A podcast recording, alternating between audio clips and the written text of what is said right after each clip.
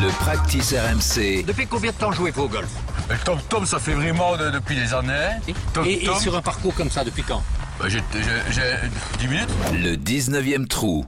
Comme Paris avec ses punaises de lit, le golf est envahi par les mythes. Excellent, Jean-Christophe. Oui, euh, ou par les croyances, les habitudes, les rituels, les manies, j'ai pas dit les mamies, attention, les routines. Bref, tout plein de choses qu'on fait tout le temps, le plus souvent sans réfléchir, parce qu'on pense bah, que c'est utile, que le coup qu'on va taper sera moins pourri, ou qu'au moins on n'aura aucune excuse si justement on tape un shot merdique. C'était pas mauvais, c'était très mauvais. Voilà, exactement. Alors reprenons. Au 17. Je précise que la liste qui va suivre est non exhaustive et elle m'a été inspirée par un article de l'excellent site Golf Digest que tout le monde ici consulte fréquemment, excepté Jean-Christophe, bien sûr, parce qu'il est en anglais. Moi, je vous le dis, je vous soupçonne d'être un gros nul. Je parle de l'anglais, hein, JC, donc euh, évidemment, euh, pas de golf. Hmm, donc, première habitude qui nous colle à la peau et qui ne sert à rien, ou plutôt à nous embrouiller, figurez-vous, euh, selon les, les copains de Golf Digest. Arracher un brin d'herbe et le jeter devant soi afin de déterminer le sens et la vitesse du vent qui impacteront forcément le, le coup que vous vous apprêtez à jouer. Ça me sert à rien. Bah non, ça ne servirait à rien. Pourquoi? Est-ce que quelqu'un dans le euh, studio a la réponse? C'est la mer Noire. Non, non, non, non, non plus. Euh, nos excellents confrères de Golf Digest ont interrogé Nick Van der, euh, Van der Vens, navigateur américain, 15 fois champion de match racing aux États-Unis.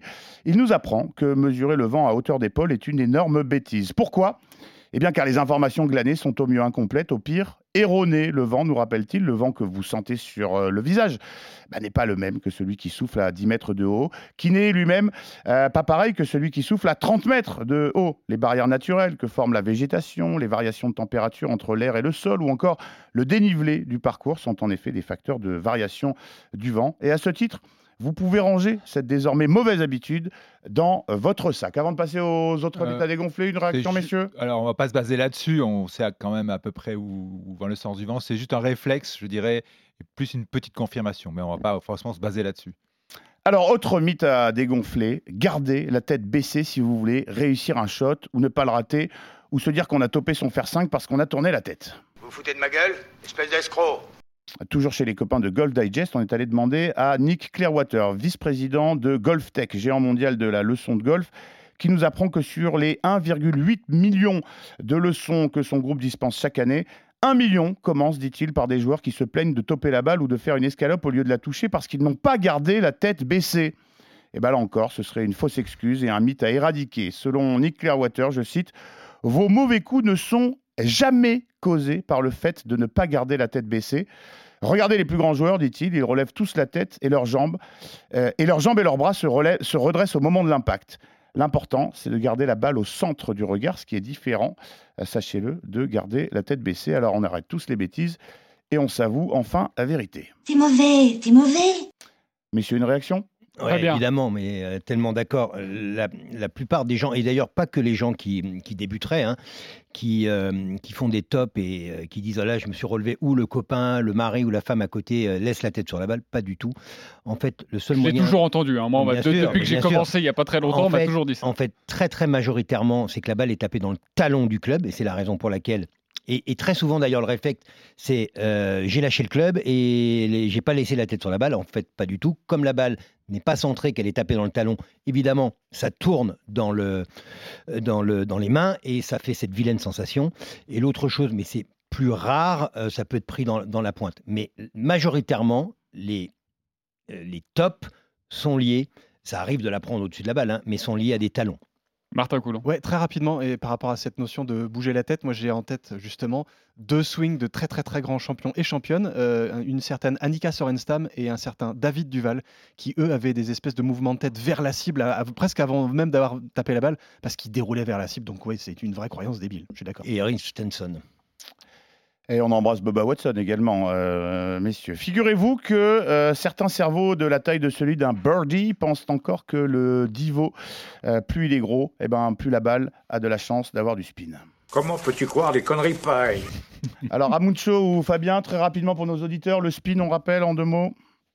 Bah, c'est le frottement, le glissement de la face du club par rapport à la balle. Donc, le contact entre les rainures du club et les, les alvéoles de la balle provoque un effet rétro, une rotation inversée de la balle qui fait que sur le green, la balle aura un effet un rétro, euh, un spin, un backspin. Je vais y arriver. Ah, c'est si beau quand on voit ça à la télé, cette belle escalope milanaise qui vient mourir devant le joueur avant qu'on bave devant ce fameux effet rétro de la balle sur le green. Eh bien, euh, figurez-vous que vous, pauvres crédules, euh, si vous pensez que plus votre niveau euh, est gros, plus vous avez de chances de faire du spin, eh ben, vous vous fourrez le euh, doigt dans l'œil. Toujours chez Golf Digest, on a interrogé Paul Wood, vice-président section ingénierie du géant Ping.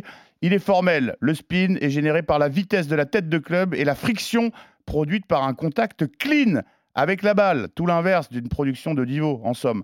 Alors, mais pourquoi les pros en font euh, tout de même? Eh bien, parce que eux, ils ont une vitesse de club à l'impact que nous ne posséderons, ou du moins maîtriserons jamais sur des coups comme ça. Donc, pas besoin d'attaquer la balle comme un bûcheron.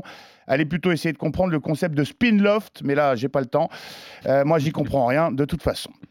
Réaction, Monsieur Donoyan? Euh, alors, évidemment, évidemment, et je vous invite à, à- à aller regarder une anecdote entre Scheffler et Tiger Woods. À un moment donné, ils tapaient des balles pour leur équipementier euh, commun, euh, que je ne citerai pas.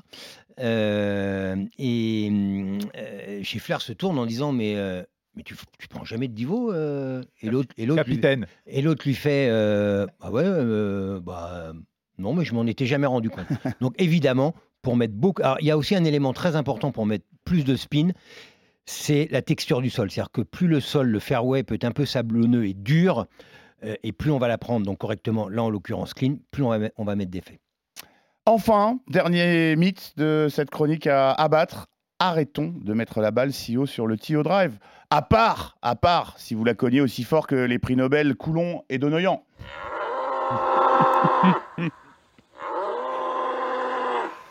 Non, plus sérieusement, plus vous mettrez la balle haut, plus vous augmenterez les chances de décentrer l'impact, que ce soit horizontalement ou verticalement, et en gros de finir hors limite. Je peux vous dire je- que je sais de quoi je parle.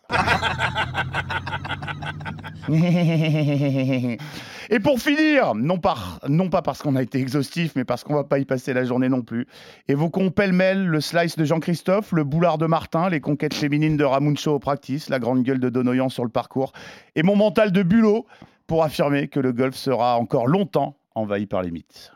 Merci beaucoup, euh, Simon Dutin. Juste une, une réaction, juste est-ce qu'il y a un mythe que vous voulez euh, Le boulard, c'est quoi cette histoire là? Je- je- C'est quoi ce mythe? J'hésitais avec la confiance en soi, mais Ah, le c'est un boulard mythe- c'est un plus, mythe- euh, c'est un plus histoire. marrant. Non, mais c'est parce que tu fais, tu, fais, tu fais des envieux, évidemment, oui, Simon. Ouais, Oui, euh, Fabien. C'est-à-dire que toi, tu me traites de grande gueule. C'est- c'est- Pardon, Pardonne-moi.